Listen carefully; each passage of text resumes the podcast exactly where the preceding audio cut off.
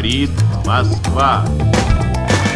Je crois aux forces de l'esprit. Pour, allez, amuser la galerie. There is no alternative. des astres, l'alignement des astres. Aber das ist die Auffassung des Bürgertums. Time will tell. Russe Europe Express, Jacques Sapir. Bonjour me voici tout seul pour une émission un petit peu spéciale, oui. Euh, mon habituel partenaire, Clément, euh, n'est pas là aujourd'hui, mais nous allons effectivement euh, pouvoir nous passer pour un temps de lui et faire cette émission sur la question des pénuries de médicaments et de la souveraineté pharmaceutique. Car voilà, ça fait pas encore les grands titres dans la presse, mais on commence quand même à en parler. La pénurie de médicaments s'installe en France. Elle ne touche pas des médicaments mineurs, elle touche des médicaments qui sont par exemple des traitements de maladies cardiovasculaires, euh, des anticancéreux, des antidépresseurs, bref, des médicaments de toute première nécessité, qu'il s'agisse d'intervenir en urgence ou qu'il s'agisse de la cure de longue durée de patients. La santé et peut-être la vie de certains patients pourraient être en danger. Alors à quoi est-ce dû? Car cette pénurie est suffisamment importante pour que euh, les syndicats de pharmaciens s'en inquiètent, que les hôpitaux soient touchés et qu'ils s'organisent en conséquence. Nous avons là un véritable problème, un problème qui porte un nom, la souveraineté pharmaceutique. Très souvent, on associe la pénurie de médicaments au problème du sous-développement ou à des problèmes liés à une crise économique particulièrement sévère. Comment une telle situation peut-elle exister dans la France d'aujourd'hui, qui est un pays développé, un pays qui a produit plusieurs grands groupes pharmaceutiques et qui est dans le peloton de tête des pays où sont conçus les médicaments les plus puissants et les plus performants? Alors il faut sans doute se pencher sur l'économie du médicament, mais aussi sur l'absence de politique publique face à ce problème. Car si l'on parle de souveraineté pharmaceutique, le terme de souveraineté peut aussi faire peur au pouvoir public qui, bien souvent, l'associe au protectionnisme. De fait, les médicaments, dont le prix est réglementé en France, sont vendus moins cher dans notre pays que dans les pays voisins.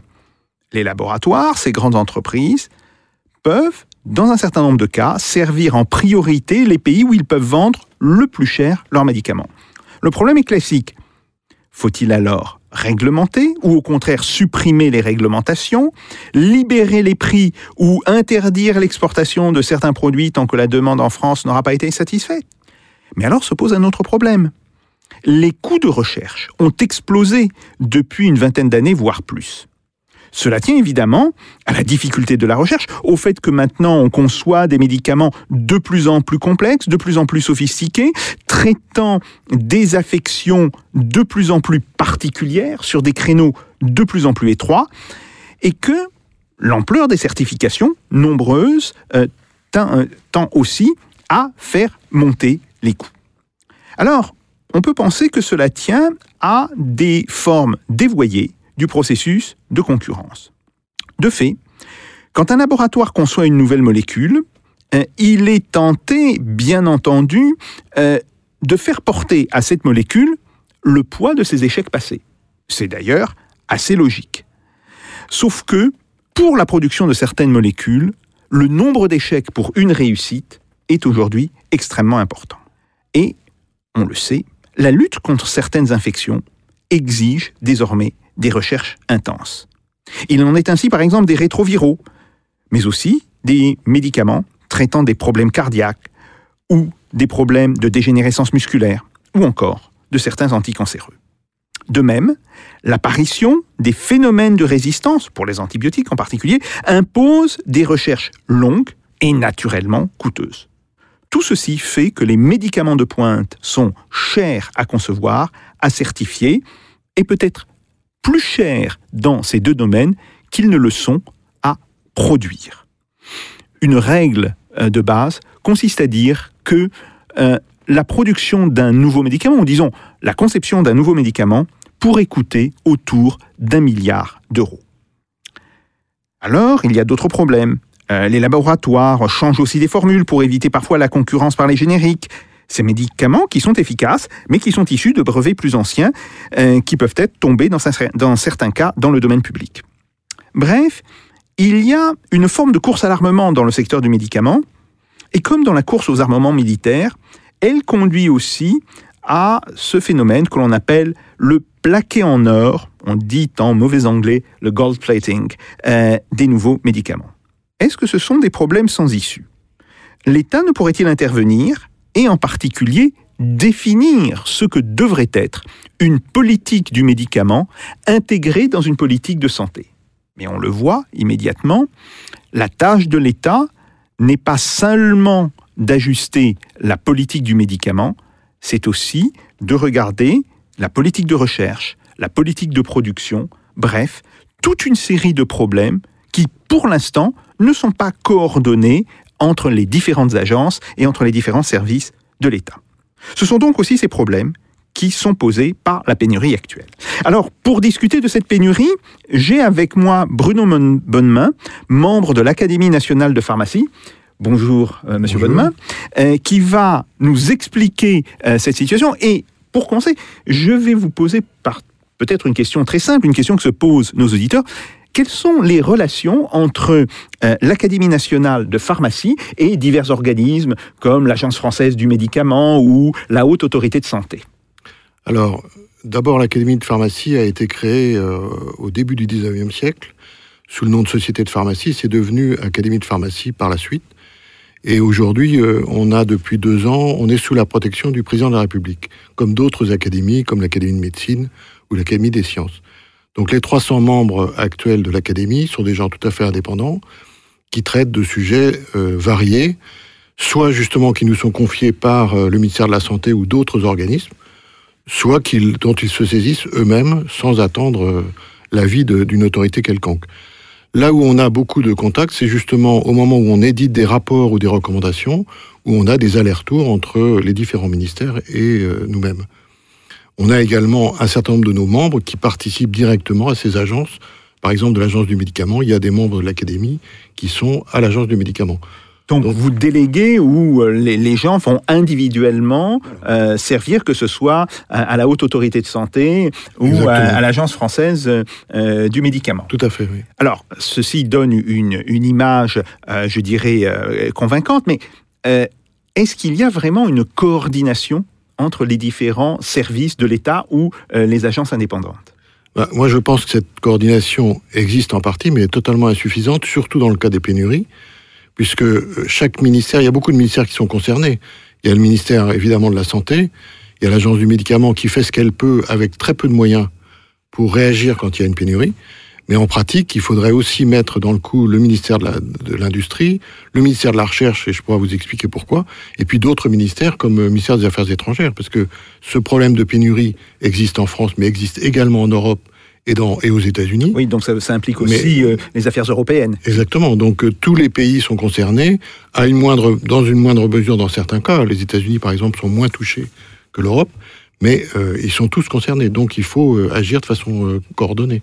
Donc on peut dire que ce problème euh, de la pénurie euh, médicamenteuse est un problème mondial. Ce n'est plus un problème qui est l'apanage euh, des pays en voie de développement ou des pays sous-développés, c'est un problème qui touche donc aussi les pays riches. Et donc ma première question, c'est cette pénurie de médicaments aujourd'hui, est-ce qu'il faut s'en inquiéter? Est-ce qu'elle pourrait s'aggraver? Et quels sont les médicaments qu'elle touche? Alors, euh, d'abord, elle est importante, c'est sûr. Euh, pour la France, par exemple, l'année dernière, il y en a eu à peu près 300 euh, sur l'année, c'est-à-dire pratiquement un par jour. Ah oui.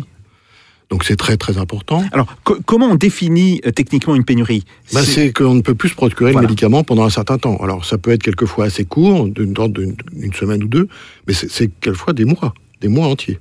Ça peut être six mois, voire un an. Donc c'est extrêmement important. Alors, c'est un domaine qui touche, on peut dire, toutes les classes de médicaments, mais plus particulièrement trois, qui sont les anticancéreux, les antibiotiques et les vaccins. Ce sont vraiment les trois les plus évidents, même si d'autres classes, encore une fois, sont touchées, bien sûr, également. Hein. On comprend, sur les anticancéreux, ça pose quand même d'énormes problèmes. Même chose pour les antibiotiques. Exactement. Donc, euh, euh, c'est très important pour les patients, puisque quand ils ont un traitement anticancéreux, par exemple, qui commence avec, euh, prenons le 5-fluorouracil, qui est un, un médicament de base dans le domaine, euh, il commence son traitement avec ça. Qu'est-ce qu'il fait quand il n'y a plus de produits? C'est vraiment un vrai problème. Donc, bien sûr, il y a des stocks qui sont faits, mais qui ne sont pas suffisants la plupart du temps pour couvrir la période concernée.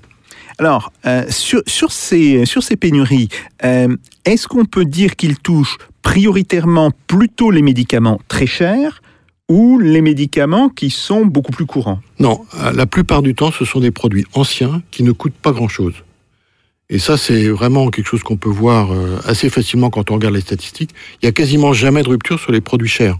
D'accord. Donc ce n'est pas une question de prix. Bah, c'est une question de prix à la base. Ils sont trop bas. Voilà. Je pense que le prix trop bas va inciter, euh, pour différentes raisons, euh, à ne pas avoir de produits. Quand on regarde d'ailleurs historiquement euh, ce qui s'est passé en matière de rupture, c'est intervenu de plus en plus depuis la- l'arrivée des génériques. Donc les génériques, qu'est-ce qui s'est passé? D'une part, l'industriel qui avait le produit de base n'a plus été capable de faire des prévisions correctes, puisqu'il ne savait pas ce qui allait se passer sur le marché. Et c'est vrai encore aujourd'hui, c'est très difficile de faire des prévisions. Donc ça, ça a été le premier problème. Et puis le deuxième problème, c'est qu'il y a une baisse automatique des prix à la fois du générique et du princeps. Et donc à ce, moment-là, les marges deviennent tellement faibles que ça pose un problème à l'industriel. D'accord. Alors, on comprend mieux, ça serait une fixation trop basse euh, du prix euh, qui pourrait avoir un effet pervers. C'est pas un effet qui a été voulu par le, le- le législateur ou le, sûr. ou le régulateur, mais ça pourrait, euh, ça pourrait avoir euh, ce type d'effet. Deux questions qui se posent immédiatement. Tout d'abord, euh, pourquoi ces prix trop bas? Pourquoi est-ce que le médicament est-il en France moins cher, par exemple, que le médicament euh, en Suède euh, ou en Norvège, etc. Et puis ensuite, euh, est-ce qu'on ne peut pas penser que pour certains médicaments, eh bien, l'État pourrait créer ses propres capacités de production? Alors, pour ce qui concerne le premier point, le système de fixation des prix en France n'existe pas dans les autres pays, à part l'Italie, qui est un, un système un peu semblable. Mais dans tous les autres pays, c'est un prix libre qui se négocie avec les, euh, avec les assureurs. Mais c'est pas du tout un prix euh, euh, fixé par l'État. Réglementé, donc déjà, c'est une première différence importante. La deuxième chose, c'est que c'est une politique voulue par le comité des prix en, en France, qui s'occupe de fixer les prix.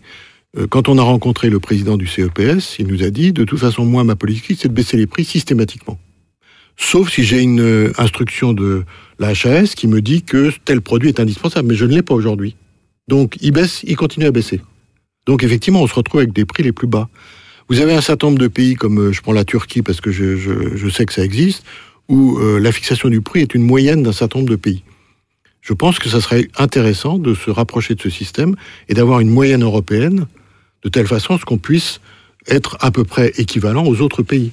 Alors, euh, ce que euh, vous nous dites là est extrêmement intéressant parce que euh, vous reliez, et il y a certainement de, bonnes raisons à ça, ce problème de pénurie à cette question du prix.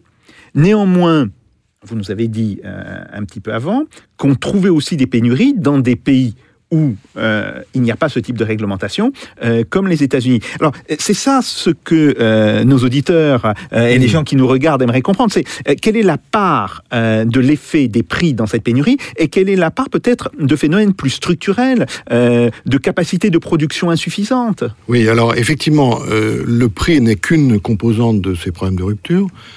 La deuxième composante, mais qui est quand même un peu liée à ça quand même, c'est le fait que beaucoup de productions sont parties dans les pays asiatiques, en particulier en Inde et en Chine, mais aussi en Corée, et que euh, du coup ça a complexifié complètement la chaîne de distribution qu'on appelle la supply chain dans tous les pays et dans tous les produits, si bien qu'aujourd'hui, quand il y a une rupture quelque part dans cette chaîne, ça devient très compliqué de rattraper le- les choses.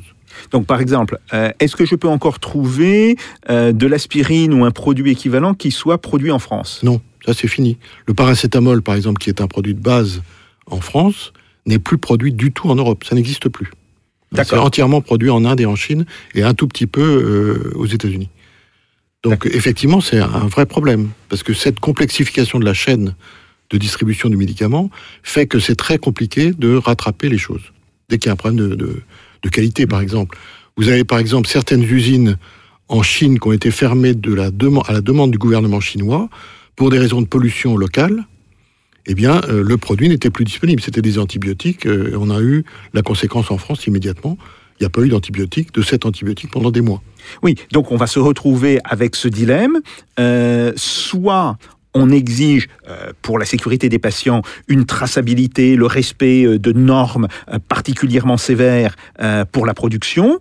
Et à ce moment-là, euh, certains sites de production peuvent être fermés parce qu'ils ne respectent pas ça.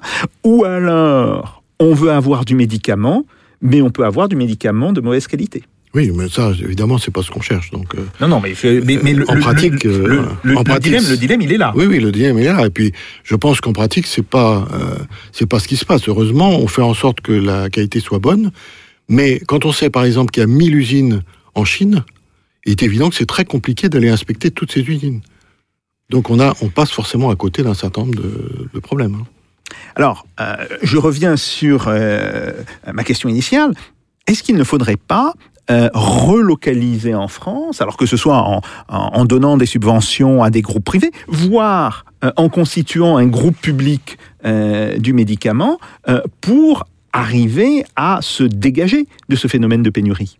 Moi, je ne crois pas du tout qu'on puisse euh, avoir un- une, production, je dirais, étatique, en quelque sorte, parce que euh, de toute façon, il y aura des génériques, donc ça va être très compliqué à gérer en pratique euh, au niveau des, appels d'offres ou au niveau tout simplement de la production et, de la vente des, médicaments.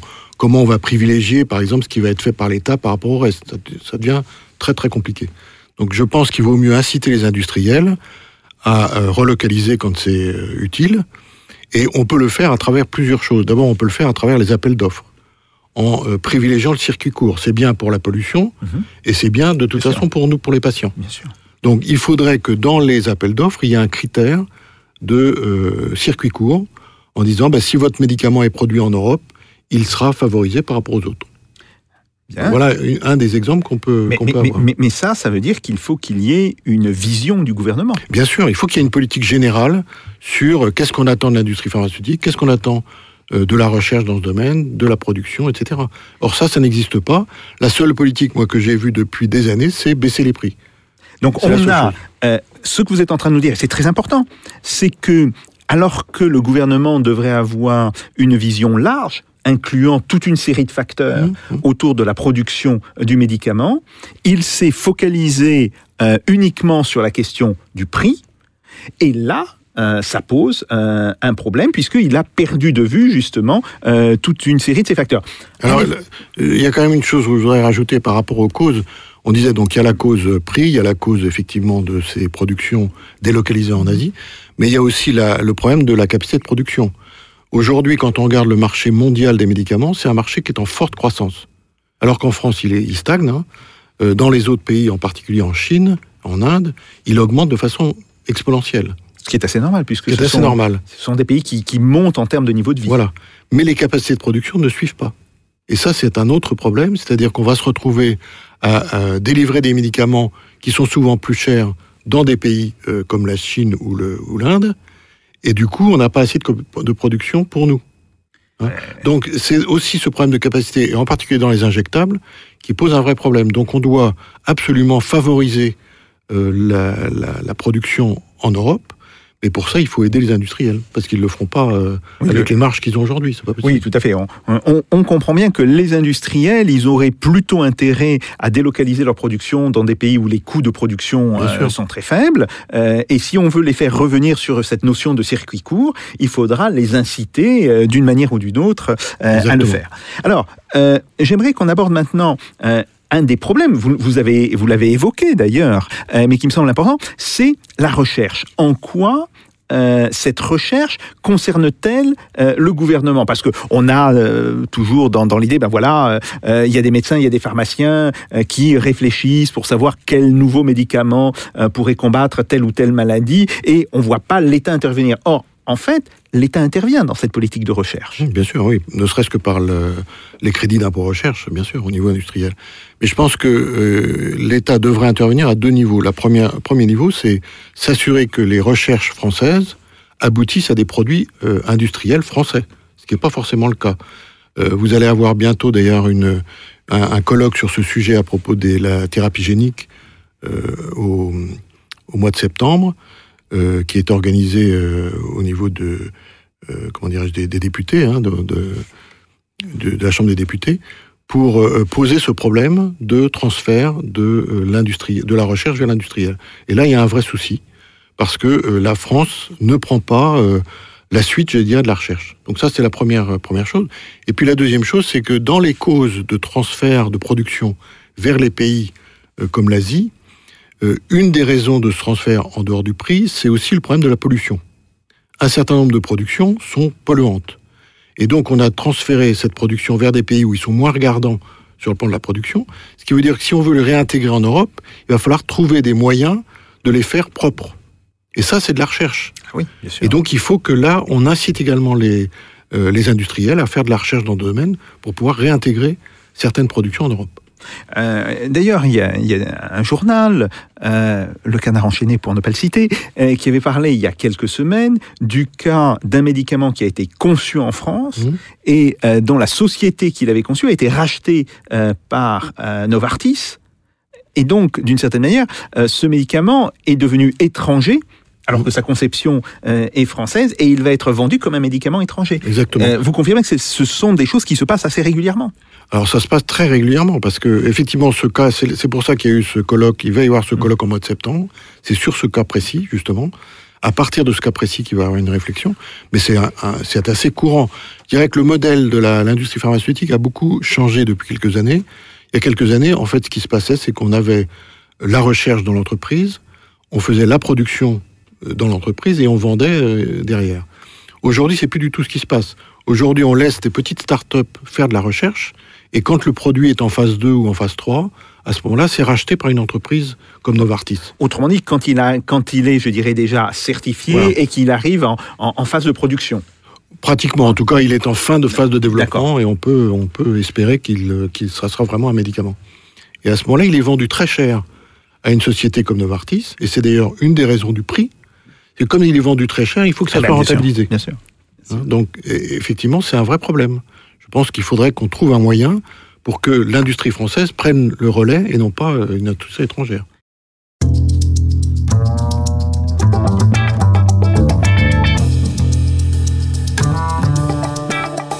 Russe Europe Express, Jacques Sapir.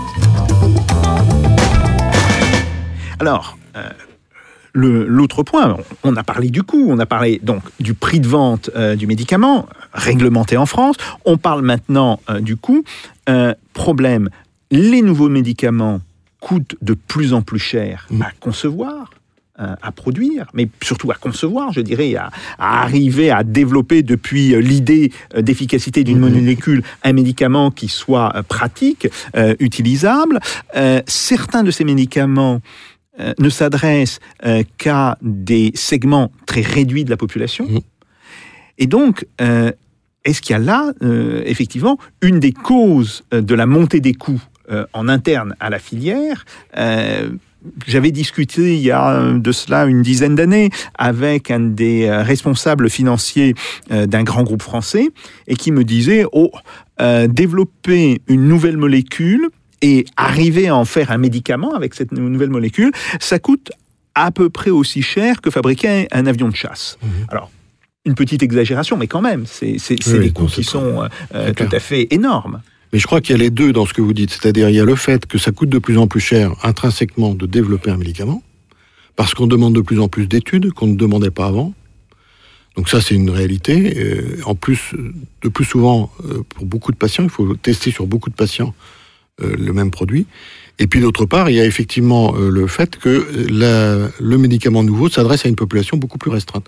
Et c'est exactement le cas de ce dont vous parliez juste avant, euh, sur ce médicament qui a été donné à Novartis, qui s'adresse en France à peut-être une centaine de patients et qui va coûter entre 2 et 3 millions d'euros la dose. Parce qu'il y a à la fois le fait qu'ils ont racheté une société qui leur a coûté très cher, mais il y a aussi le fait que la population est très restreinte.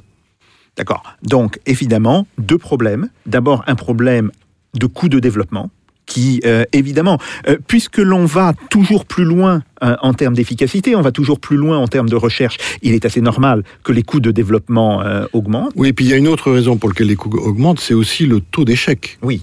Parce que autrefois, quand vous cherchiez, je sais pas, un antihypertenseur, c'est très facile de trouver un modèle animal d'hypertension.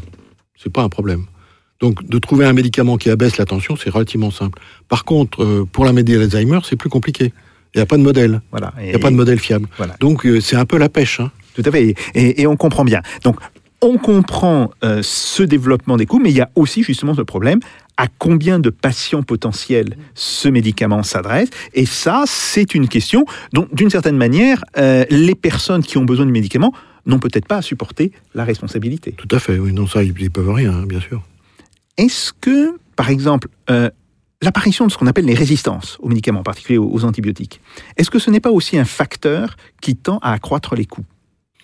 Non, je ne crois pas, euh, pas, spé- pas spécialement, parce que malgré tout, il y a quand même beaucoup d'antibiotiques encore qui sont efficaces aujourd'hui. Euh, le problème, c'est que ces antibiotiques ne coûtent pas très cher à, produire et malheureusement pas à vendre non plus, malheureusement pour les industriels. Euh, et donc, je pense que le, le problème principal, c'est comme les produits ne sont vendus très peu cher, euh, ça deviendrait extrêmement coûteux de faire un nouveau produit. Donc c'est aussi une des raisons euh, Donc, du coup, on ne fait pas de recherche. voilà, de, de- de la non-introduction euh, de nouveaux médicaments Bien sûr. et donc de l'extension du phénomène de résistance, puisque ce sont toujours les mêmes médicaments qui sont utilisés. Oui, alors la résistance aussi est due, est due à l'utilisation euh, trop importante d'antibiotiques. Depuis des années, on fait des efforts et ça marche pas mal au niveau vétérinaire. Il faudrait faire le même effort au niveau humain et c'est pas encore tout à fait le cas. Donc là, il y aurait besoin de réduire la consommation d'antibiotiques, ce qui réduirait les résistances. Oui, tout à fait. Et on sait par exemple que on a tendance à donner des antibiotiques contre des maladies virales, hein, Mm. euh, Oui. euh, maladies sur lesquelles ils n'ont par définition euh, aucun effet. Alors, un autre problème, c'est euh, les conditions de concurrence entre euh, les grandes firmes euh, pharmaceutiques. Alors, certaines sont très spécialisées, d'autres sont beaucoup plus généralistes. Mais on comprend bien que la concurrence, c'est pas la concurrence par le coût, euh, la forme classique Mhm. euh, de la concurrence. Quelle forme elle prend cette concurrence? Je pense que la concurrence joue principalement sur la qualité des produits, euh, sur les indications et la qualité des produits. Euh, c'est pas tellement sur le prix, puisque le prix, encore une fois, il est fixé, donc de toute façon, ça change pas grand-chose. Non, je pense que c'est surtout la, les indications qui sont obtenues. Donc c'est vrai que les firmes cherchent à obtenir plus d'indications pour se différencier des autres. Mais je ne crois pas que ce soit l'élément le plus important. Je voyais dans le domaine des vaccins, par exemple. Euh, je discutais avec euh, la société en France qui produit le plus de vaccins. Eux, ils ne demanderaient pas mieux que d'avoir des concurrents supplémentaires pour augmenter l'offre. Donc c'est pas forcément la concurrence qui est le, le Là, le là, il y a une limitation en termes d'offres. C'est, c'est pas une limitation simplement Oui, en termes de prix, c'est une limitation absolument. en termes d'offres. d'offres et puis de, de capacité de production. Il faudrait qu'on ait plus d'usines de production de vaccins qui coûtent très très cher. Donc plus il y aura d'acteurs, mieux ce sera. Et donc je ne crois pas que la concurrence soit un élément majeur dans l'explication de ce qu'on voit aujourd'hui. hein. D'accord. Je ne pense pas. Elle ne peut exister que sur euh, des très grands groupes et sur certains types de médicaments. Oui, oui. Quand il y a des, euh, des, des compétitions entre euh, deux ou trois molécules et où là, évidemment, il y a ce dont je parlais dans mon introduction, le phénomène de, de gold plating. Mais c'est pas, disons, c'est pas un modèle général. C'est pas un Non, je ne crois pas. Je ne crois pas parce que la plupart du temps, c'est pas le problème qui se pose pour les, les ruptures en tout cas. Alors, revenons justement à euh, la notion de souveraineté pharmaceutique. Euh, cette souveraineté pharmaceutique, on comprend bien, à vous entendre, que ça ne peut pas être l'autarcie, ça ne peut pas être l'autosuffisance complète. Qu'est-ce que c'est? Comment pourrait-elle se matérialiser? Euh, Je pense que la- l'autonomie, enfin la, souveraineté, disons, de la France ou de l'Europe pourrait être d'avoir de la production chimique de produits essentiels. Et aujourd'hui, encore une fois, tous ces produits sont partis en Asie. Euh, et donc encourager les industriels à le faire, mais aussi au niveau du produit fini. Parce que dans le cas du produit fini, il est évident qu'il y a aussi des besoins de production locale. Je vous disais tout à l'heure les injectables, mais c'est vrai dans d'autres formes, hein, sur d'autres formes qui sont plus compliquées. Donc, je pense qu'on a intérêt vraiment à favoriser les circuits courts, encore une fois, pour permettre une meilleure adaptation aux besoins du marché. Ce qui impliquerait, que ce soit au niveau de la France ou au niveau euh, des pays de l'Union européenne, ce qui impliquerait que l'on ait tous une vision intégrée, justement, euh, de la production de médicaments. Et vous dites que c'est ça qui manque. Ben oui, bien sûr. C'est très compliqué au niveau européen d'arriver à une vision commune.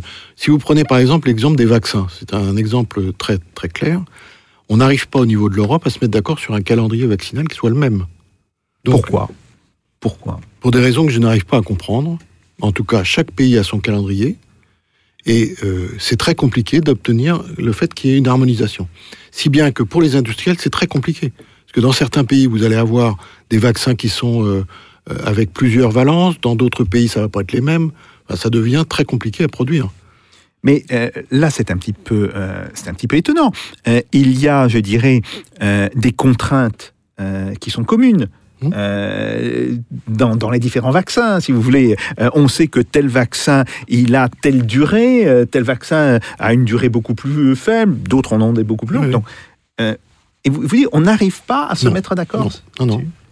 Et même les spécialistes nous disent aujourd'hui, ça sera jamais possible. Donc c'est pour dire que vraiment là, on a un problème de coordination évident. Mais alors, est- est-ce que c'est un problème de culture, euh, de culture médicale, de, Oui, de oui. rapport des populations euh, au vaccin? Non, non, pas du tout, parce qu'il n'y a qu'en France où on a des difficultés sur la vaccination, mais pas ailleurs.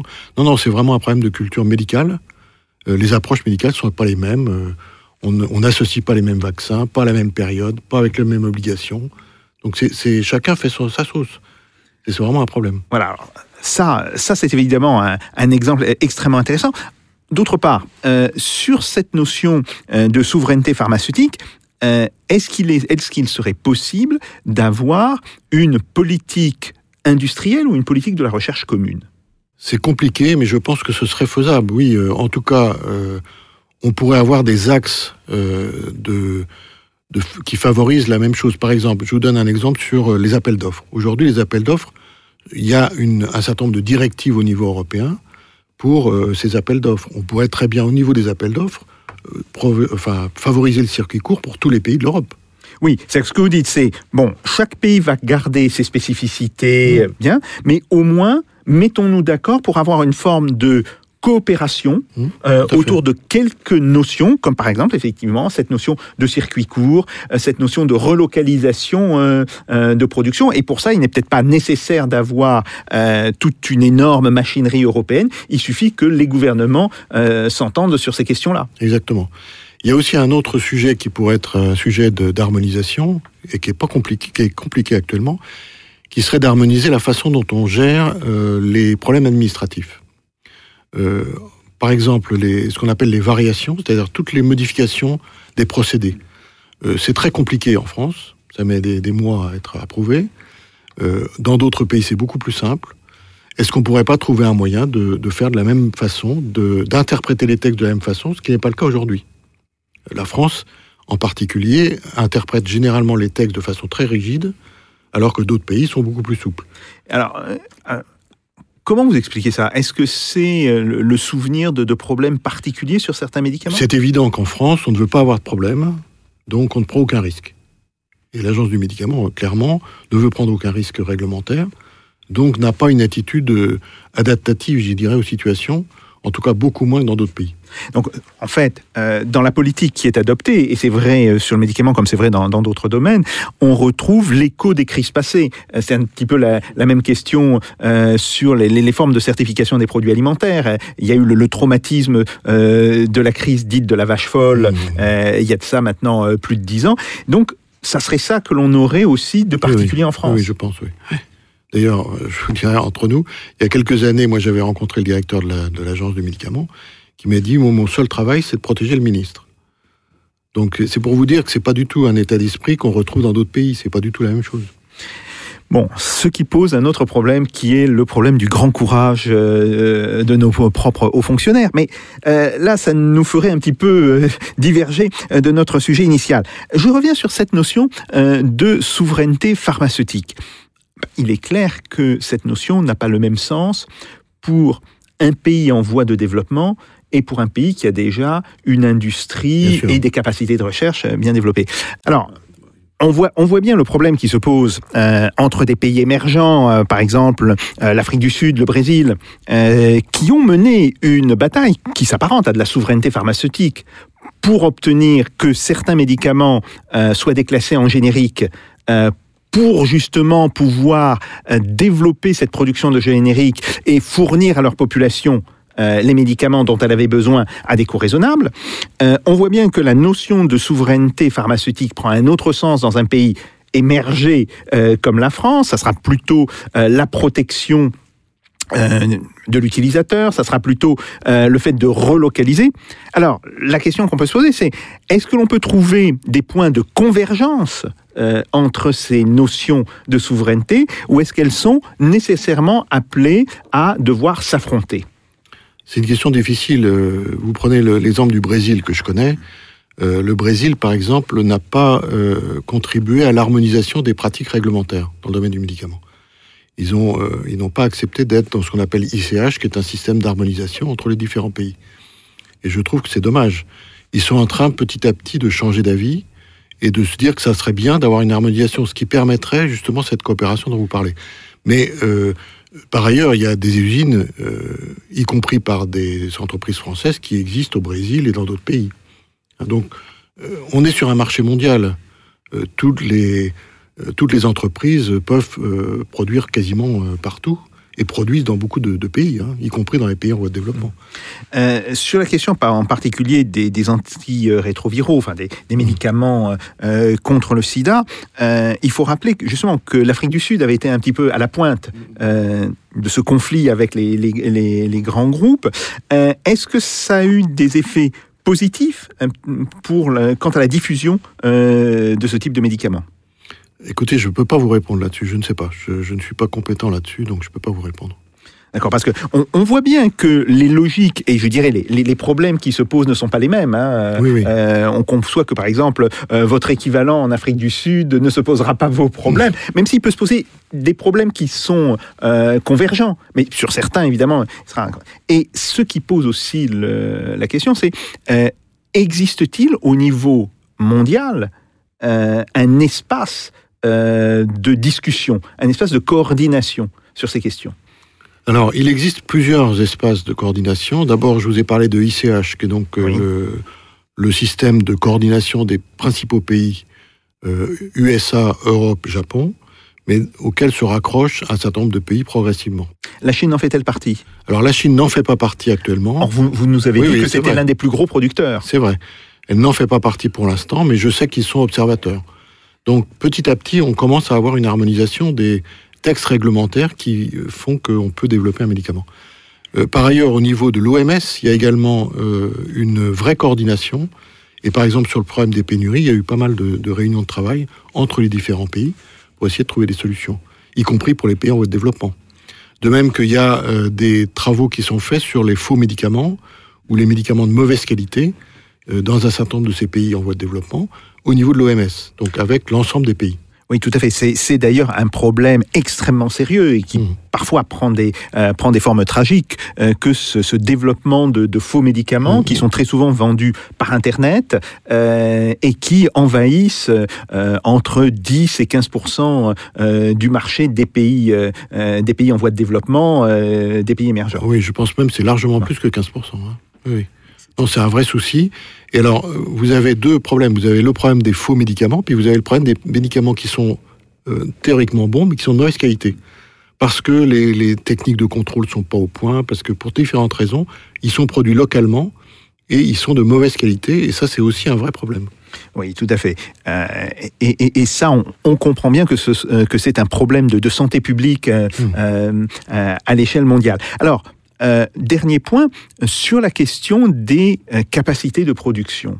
Euh, si on reste avec une espèce de, euh, de pénurie de l'offre alors qu'on a une demande euh, qui ne cesse d'augmenter, euh, à un moment donné, cela va entraîner des pénuries généralisées. Exactement. C'est pour ça que je suis euh, peu optimiste sur les années qui viennent. Je pense qu'on va augmenter euh, les pénuries, malheureusement, de ce, de, de ce fait-là. Et c'est particulièrement vrai pour les injectables. C'est ça qui m'inquiète le plus, parce qu'en termes de capacité de, de forme sèche, donc les comprimés, c'est pas trop le problème. Mais sur les injectables, on a un vrai souci, d'autant plus que euh, la réglementation européenne va évoluer et va augmenter encore les exigences de production des injectables. On risque d'avoir des entreprises qui ne seront plus au niveau pour produire ces injectables, alors, on- alors qu'on ne fait pas d'investissement. Oui. Euh, Une usine d'injectables coûte extrêmement cher à, à créer. Donc c'est un vrai problème et je pense qu'on risque d'avoir vraiment des problèmes dans les années qui viennent pour les injectables. Donc, euh, ce que vous nous dites, et c'est- extrêmement intéressant, euh, c'est que là, euh, ce devrait être traité en coopération internationale. Mhm. Euh, Est-ce que ce problème a été évoqué dans un des quelconques G20 de ces dernières années? Alors, l'Europe, d'une façon générale, s'est prononcée sur ce sujet, mais principalement sur les nouveaux produits. Ils n'ont jamais vraiment regardé les produits plus anciens. Et c'est cela qui nous pose problème le plus souvent. Et pourquoi Dans les ruptures. Pourquoi Je ne sais pas. Honnêtement, je n'en sais rien. Donc, on est en train, nous, de travailler au niveau européen avec d'autres académies. Et il y a maintenant une fédération des académies de médecine et de pharmacie au niveau européen. Et on est en train de, euh, de travailler avec eux parce qu'ils sont les interlocuteurs du Conseil de l'Europe. Et donc, c'est intéressant de voir qu'on peut, peut-être par ce biais-là, sensibiliser à ce sujet-là. Mais c'est vrai que c'est assez étonnant que ça n'ait pas, été pris en compte au niveau global. Donc, là encore, ce que vous nous dites, et c'est extrêmement intéressant, c'est que euh, la bureaucratie de l'Union européenne n'est pas capable de faire quelque chose et il faut que ce soit les citoyens, enfin les, Mhm. euh, les académies, qui euh, aillent voir euh, leurs confrères dans d'autres pays, qui leur disent voilà, il y a des problèmes qui se posent à tous, qui nous sont communs. Comment on peut faire Oui, Donc, en, fait, vous êtes en train de nous décrire une forme de coopération au niveau européen alternative à l'existence de, de la bureaucratie européenne. Oui, vous avez raison, oui. oui, oui. Mais et au niveau mondial, euh, au niveau du G20 ou, ou de l'OMS, est-ce que ça a été euh, posé Alors, cette question? Au niveau de l'OMS, j'ai pas vu. Enfin, il y a eu des choses sur la pénurie, parce qu'ils ont des problèmes de pénurie, bien sûr, au niveau mondial. Mais euh, j'ai pas l'impression qu'il y ait eu vraiment quelque chose concernant les pays développés. Il y a surtout des choses sur les pays en sûr, voie de développement. Bien sûr. mais il y a très peu de choses sur la partie euh, développée. Nous-mêmes, nous avons interrogé tous nos correspondants étrangers, puisque nous avons des correspondants étrangers au niveau de l'Académie, et tous nous ont évidemment remonté des informations en disant que ce problème était réel, mais pas forcément traité dans leur pays. D'accord. Donc, on le voit, euh, la question de la pénurie de médicaments euh, n'est pas simplement un problème français, ce n'est pas simplement un problème conjoncturel, c'est un problème général, qu'il soit général au niveau mondial, qu'il soit euh, général au niveau français, qui est peut-être appelé d'ailleurs euh, à s'aggraver avec des, des pénuries qui deviendraient euh, de plus en plus importantes. On voit aussi qu'il y a différentes raisons à cette pénurie, vous en avez parlé. Des formes de régulation euh, des prix qui sont peut-être inadaptées, euh, une absence de politique du médicament euh, globale, que ce soit au niveau français ou au niveau européen, et puis aussi un manque de développement de l'offre par rapport à une demande euh, de médicaments euh, qui ne cesse de s'accroître et c'est tout à fait normal puisque on a des pays qui sont en fait en transition euh, vers une structure de pays non pas riches, mais disons de pays émergents. Ils sont en train de, dans la transition de, de la notion de, de pays en voie d'émergence à l'idée de, de pays euh, complètement émergents. Donc, l'ensemble de ces causes euh, devrait faire de cette question de la pénurie de médicaments et donc, bien entendu, de la question de la souveraineté euh, pharmaceutique, une question dont on parlera beaucoup dans les années qui viennent. C'est très clair. Bruno Bonnemain, merci beaucoup d'avoir été avec nous. Chers amis, euh, chers téléspectateurs, chers auditeurs, puisque maintenant vous pouvez nous retrouver en podcast, je vous donne rendez-vous pour la semaine prochaine et comme le dirait ce cher Clément Olivier, faites pas vos Jacques.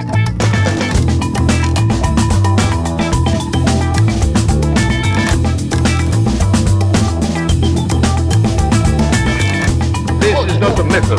This is a provocation. Let them do. No.